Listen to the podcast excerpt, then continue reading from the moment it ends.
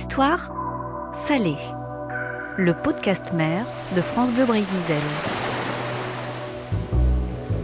Bienvenue dans ce nouvel épisode d'Histoire salée, un podcast dans lequel je vous raconte de fabuleuses aventures maritimes, histoires de bateaux hors du commun, de campagnes de pêche étonnantes, mais aussi la vie de grands navigateurs. Et c'est l'un des plus célèbres corsaires français dont nous allons parler, du Guet-Rouen, cap sur Saint-Malo en Ille-et-Vilaine, où les vagues font leur show pendant les grandes marées, où de nombreux touristes viennent visiter la cité intramuros, encerclée par 2 km de remparts. On la surnomme la cité corsaire.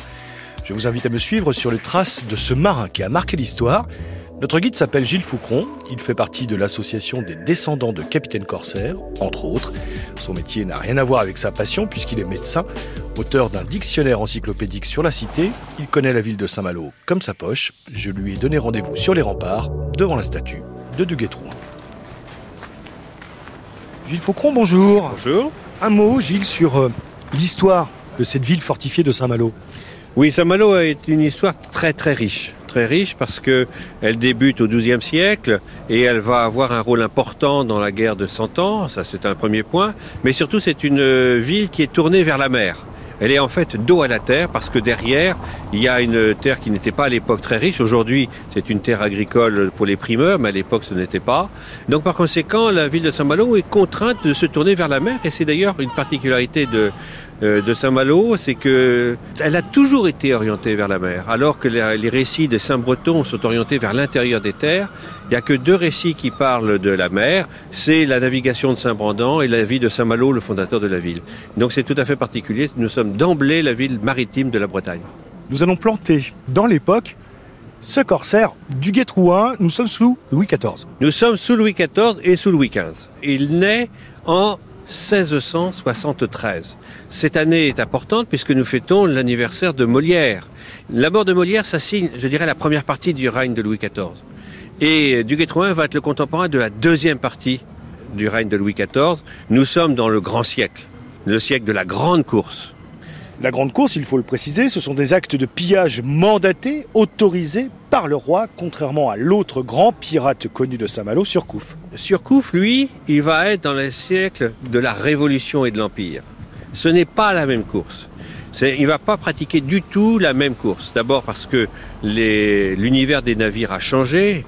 Duguay-Trouin a commandé des gros vaisseaux de la Royale, même en tant que corsaire. C'était des bateaux qui étaient prêtés par le roi. Tandis que euh, Surcouf, lui, il va naviguer sur des bateaux de bien plus petites unités. Pourquoi? Parce qu'il y a eu un événement qui est revenu en 1755, qui a été un an avant la déclaration de guerre de la guerre de Sept Ans, où les Anglais ont confisqué illégalement, il faut le dire, les bateaux de morues les morutiers. Ils ont été capturés avant la déclaration de guerre et ce sont ces bateaux-là qui devaient devenir des corsaires. Donc ça a provoqué un épuisement financier qui a fait que les bateaux postérieures à la guerre de 7 ans seront de plus petite taille. Donc ce n'est pas du tout la même course. Nous allons partir sur les traces de Duguay-Trouin. Je vous emmène dans les rues pavées de Saint-Malo, vers un lieu que Gilles va vous présenter dans un instant. Nous allons emprunter des remparts qui n'existaient pas autant de Duguay-Trouin, parce que tout simplement, c'est une ville qui va s'enrichir tellement qu'elle va s'agrandir. Et donc les remparts là n'existaient pas, mais nous allons border, il y a un bruit de fond derrière nous, qui est celui de la Sainte-Ouine, qui est une fête qui trouve ses origines dès le XIIe siècle, c'est-à-dire dès l'origine de la ville. Et en fait, c'est une fête qui est annuelle et qui va commémorer autrefois, pour le début du XXe siècle, le départ des Terre-Neuve vers Saint-Pierre et Miquelon et Terre-Neuve. Donc voilà, c'est une fête traditionnelle qui arrive tous les fins de janvier, début février. Alors le bruit que vous entendez n'est bien évidemment pas euh, contemporain de l'époque de Duguay-Trouin, puisque c'est une fête foraine qui est juste là, installée au pied des remparts.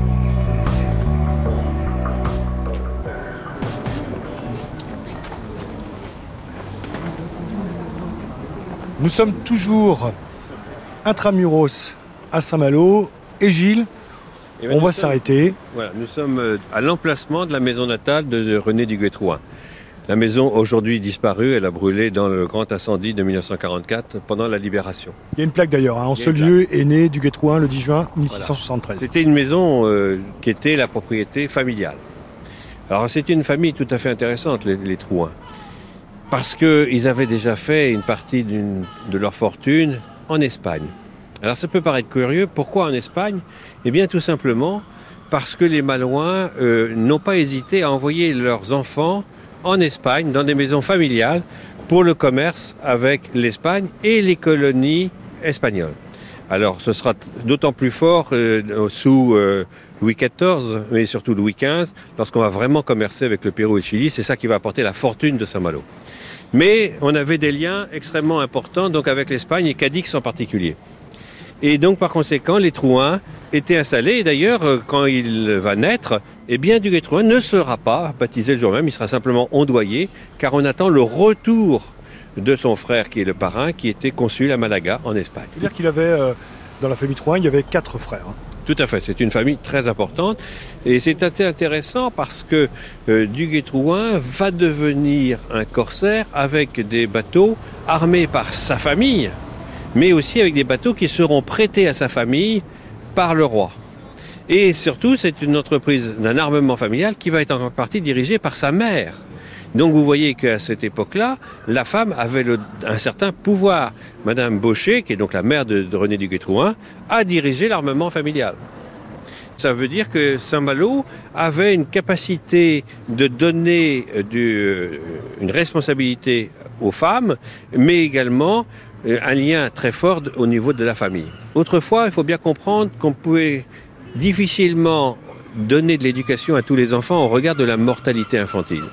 Eh bien, à Saint-Malo, on n'a pas hésité à investir dans l'éducation. On va aller se poser euh, au chaud, tranquillement, pour euh, évoquer euh, bah, la suite du parcours de Duguay-Trouin, ses faits d'armes, comment il est devenu corsaire, puis la suite de sa vie, dans un endroit qui respire la mer. Tout à fait. C'est un endroit qui est, euh, existait parce que Saint-Malo avait quand même, c'était à peu près au niveau des remparts et c'était dans la partie qui rejoignait le château. Et vous allez voir, c'est un, c'est un lieu qui est tout à fait intéressant avec une décoration maritime.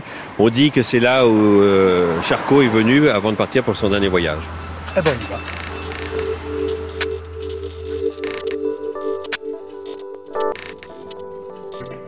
Bienvenue dans l'univers. Bonjour, qu'est-ce que je peux vous servir? Gilles Un café. Un café, Eh ben moi je vais prendre un double expresso. un aussi. double Et pour le preneur de son, monsieur Un grand café, s'il vous et plaît. un grand café. Et un grand café. Parfait, merci messieurs. Gilles, on est dans un bar à l'atmosphère euh, très maritime ici. Tout à fait maritime. Euh, On est vraiment plongé dans les voyages euh, outre-mer, Cap Horn, mais aussi la route du Rhum, etc. Donc c'est un endroit où on, ben, on comprend qu'on est dans une ville tournée vers la mer. Il y a beaucoup de photos partout au mur. Il n'y a aucun espace vide et vous avez un très beau tableau de Le Halo euh, qui rappelle les, euh, les Antilles. Alors on va se mettre dans un petit salon privé puisqu'on nous a proposé de nous installer pour continuer à parler de Duguay-Trouin maintenant.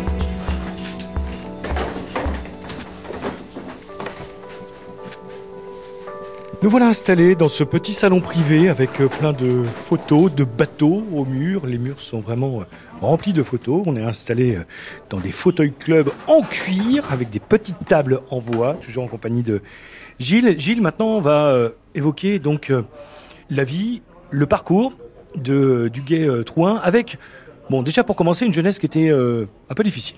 Alors c'est une jeunesse un peu difficile, sauf quand même qu'il va embarquer euh, à un âge euh, déjà bien avancé, 16 ans. Euh, il n'était pas rare que les enfants euh, des familles malouines embarquent à 11 ans sur des morutiers. Donc, euh, mais il était destiné euh, pas forcément à la carrière maritime. Euh, il était destiné à une carrière ecclésiastique. Il était manifestement pas fait pour ça. Euh, et puis, euh, en fait, ben, il était plus amoureux de de l'épée, de, de jeux un peu violents, euh, l'amour aussi, euh, si bien que il, avait quitté euh, le camp où il devait euh, prendre ses cours euh, pour euh, aller à Paris. Il a enlevé une femme pour la délivrer d'un amant euh, trop pressant. Et puis euh, il va rencontrer son frère euh, par inadvertance euh, à Paris. Donc là, le frère va se rendre compte euh, qu'il est temps de serrer les boulons. Donc il va revenir à Saint-Malo et euh, il va suivre des cours au collège de marine qui a été fondé en 1669 à Saint-Malo. Et puis, eh bien, ce petit garnement, parce que c'était un garnement du Guétrouin, eh bien, il va embarquer sur un premier corsaire parce que nous allons arriver dans une période très particulière, c'est la guerre de la Ligue d'Augsbourg. C'est la deuxième guerre de Cent Ans. Elle va commencer en 1689 avec la Ligue d'Augsbourg. Elle s'arrêtera dans les plaines de Waterloo en 1815. Donc par conséquent, eh bien, il va embarquer et euh, il va euh, malheureusement être touché par le mal de mer, comme quoi on peut être marin avec le mal de mer parce qu'il sera toujours malade en début de croisière. Mais euh, il va brillamment se comporter et il va, lors de sa deuxième campagne, avoir la confrontation avec la mort puisqu'il va voir un des officiers tomber et écraser au cours entre les deux coques lors d'un abordage. Et puis finalement, après, il va avoir euh, un, savoir-faire, euh, une des prémonitions, euh, une observation particulière qui va faire que il va dire, alors qu'il n'est encore que simple enseigne, eh bien, mais il faut attaquer ce bateau parce que les canons sont faux, ils sont en bois. Et il va gagner la bataille. Et résultat, on va lui confier à 18 ans le premier commandement d'un corsaire. Le café est chaud. On va se servir et puis on continue d'en parler. Jeune garnement, donc, qui embarque à 16 ans, 19 ans. C'est son premier commandement, Gilles. Oui, 19 ans, c'est son premier commandement. Et ce n'est pas fini, puisque donc il va en faire plus d'une trentaine après. Le gouvernement sous Louis XIV va bien se rendre compte qu'on ne peut pas se passer de la course. D'où quelques mots sur la course. La course, donc c'est les corsaires. D'abord, ce n'est totalement différent d'un acte de piraterie. Ce ne sont pas des pirates, c'est une activité de guerre. On ne fait pas la course si on est en période de paix. Quand il n'y a pas de guerre, pas de corsaires, ils retournent au commerce international, au commerce auturier, à Terre-Neuve. Là, nous sommes en guerre. On a besoin d'armement privé. Le roi a perdu un petit peu euh, de capacité de, de bataille d'escadre, donc il va prêter certains de ses bateaux à la course. Et c'est important pour Duguay-Trouin parce que Duguay-Trouin n'est pas un corsaire ordinaire. Le corsaire, il est là pour nuire au commerce de l'ennemi. Lui, il va permettre de s'attaquer au commerce de l'ennemi, mais en s'attaquant ce qu'on appelle aux marchands de boulets, c'est-à-dire les vaisseaux de la Royal Navy, les gros vaisseaux chargés de canons. C'est le principe des convois de la Seconde Guerre mondiale, où il faut convoyer les vaisseaux qui vont alimenter l'Angleterre. Et eh bien là, c'est pareil. Il faut s'attaquer aux vaisseaux qui vont en Angleterre, mais ils sont convoyés par des, des bateaux de la Royal Navy. Il faut donc s'attaquer aux, aux, bateaux de la Royal Navy pour permettre à d'autres corsaires qui sont associés, de plus petite taille, de s'attaquer au commerce anglais. 36 campagnes à son actif. On ne pourra pas toutes les raconter parce que sa vie est, très riche, mais peut-être des faits d'armes importants de Duguay-Trouin. Oui, il y a des faits d'armes un peu euh, tout à fait importants. Il faut savoir déjà, on va aborder euh, Jean Bart et Forbin. Forbin est un personnage de la Royale, Jean Bart est un, le grand corsaire de Dunkerque. Mais euh, ils ont été faits prisonniers et Duguay-Trouin, quand il va être revenu de Paris hors de son frère, il va découvrir euh, l'arrivée triomphale de Jean Bart et de Forbin qui se sont évadés d'Angleterre et qui ont débarqué près de Saint-Malo. Eh bien, c'est aussi incroyable que ça puisse paraître, il va lui arriver la même chose. En effet, il est encore impétueux de sa jeunesse, il commande son vaisseau, il traverse toute une flotte anglaise, et puis, euh, il ne va pas les saluer, ce qui est une faute. Il est fier de lui, donc il se dit, j'ai de la force pour moi. Sauf qu'après, il tombe dans une autre flotte. Et là, il est obligé de se rendre, parce que là, il est tout seul euh, parmi une flotte anglaise. On l'accompagne, il faut savoir que c'est un prisonnier de guerre. Donc il est respecté, il est capitaine, il va pas sur les pontons, il est enfermé sur parole. Et puis tout d'un coup, il voit que le bateau qu'il avait refusé de saluer arrive et qu'il va être reconnu. Donc il prend la décision de s'évader et il va s'évader en soudoyant, je dirais, euh, celui qui est censé le garder. Résultat, bah, il va traverser la Manche en une trentaine d'heures et il va atterrir près d'un tréguier. Et ce qui est extraordinaire aussi, c'est qu'il va retrouver les lettres de marque de Forbin et de Jean-Bart qui lui ont donné ce goût de la course sur une prise qu'il va faire plus tard. Mais après, il y en a d'autres. C'est lui où, où la croisière est vierge de toute prise. Il dit non, non, il faut continuer. J'ai une prémonition, j'ai eu un rêve.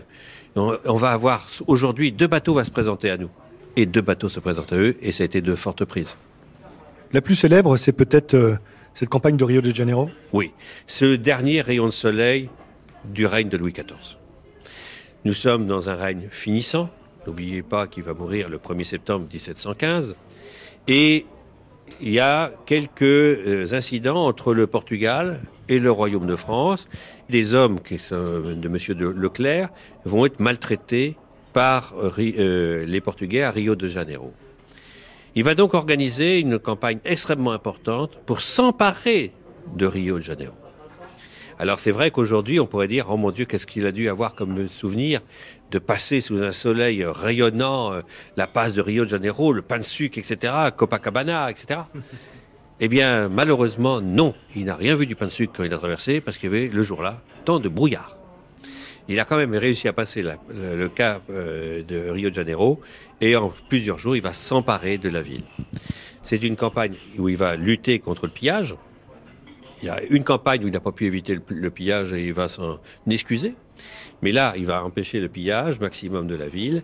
L'expédition reviendra avec 92% de bénéfices. 92% de bénéfices, sachant que les deux navires les plus richement chargés ont coulé on ne sait où en Atlantique. Au retour. Au retour.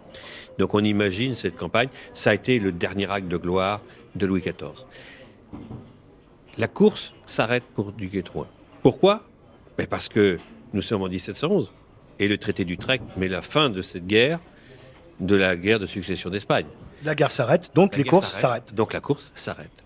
Et là, la particularité de Duguay-Trouin, c'est que autant Surcouf va devenir un armateur privé, Duguay-Trouin va poursuivre une certaine activité dans la Royale.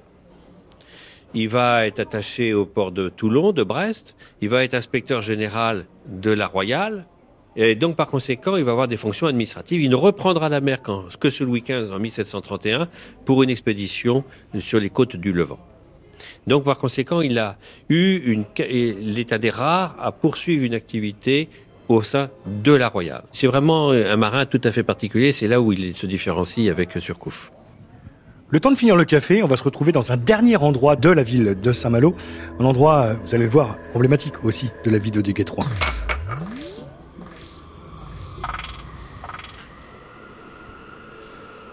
Nous rentrons dans la cathédrale de Saint-Malo. Vous l'entendez, ça résonne Nous allons prendre un petit peu à gauche pour passer devant la statue de la Vierge de la Grande Porte qui a trouvé refuge dans la cathédrale pour des raisons de préservation. Et cette euh, Vierge est très importante parce qu'effectivement, euh, Duguay-Trouin la connaissait, puisqu'elle a été positionnée euh, en 1665 au-dessus de la Grande Porte.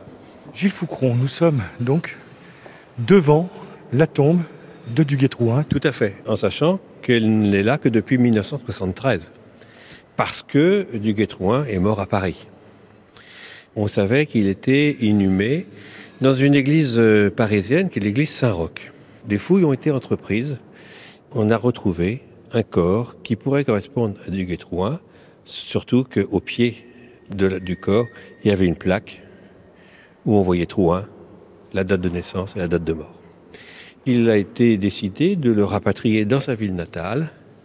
Malheureusement, il devait descendre officiellement la Seine, par voie maritime bien sûr, mais un conflit euh, social a fait qu'il n'a pas tout à fait rempli cette euh, traversée euh, de la Seine. Voilà. Mais il est depuis 1973 dans la cathédrale de son baptême. Puisque nous sommes devant sa tombe, ça va nous donner l'occasion d'évoquer la fin de sa vie. On l'a évoqué, une jeunesse tumultueuse. 16 ans, il embarque, 19 ans, capitaine d'un bateau, 36 campagnes à son actif. Comment se termine la vie de Duguay-Trouin Eh bien, il va rentrer, comme euh, on l'a déjà évoqué, dans la Royale. Il va devenir un haut responsable de la Royale française, euh, la Royale étant bien sûr la marine française. Et puis, il va écrire ses mémoires. Alors, au départ, ces mémoires devaient être pour lui. Il n'avait pas du tout euh, l'intention de les publier. Sans compter qu'il a évoqué euh, toute son enfance, euh, y compris quand il a été marqué par les aiguillons de Mars et de Vénus. Mais cependant, les membres du gouvernement de l'époque, de la cour de Versailles, ont demandé à le lire. Et puis, comme souvent, il y a des fuites. Donc il s'est vu publier sans son accord. Et puis certaines publications ont été faites à Amsterdam, à Londres, etc. Et finalement, on lui a demandé donc de publier et pour servir justement d'exemple à ne pas suivre forcément au début de sa carrière.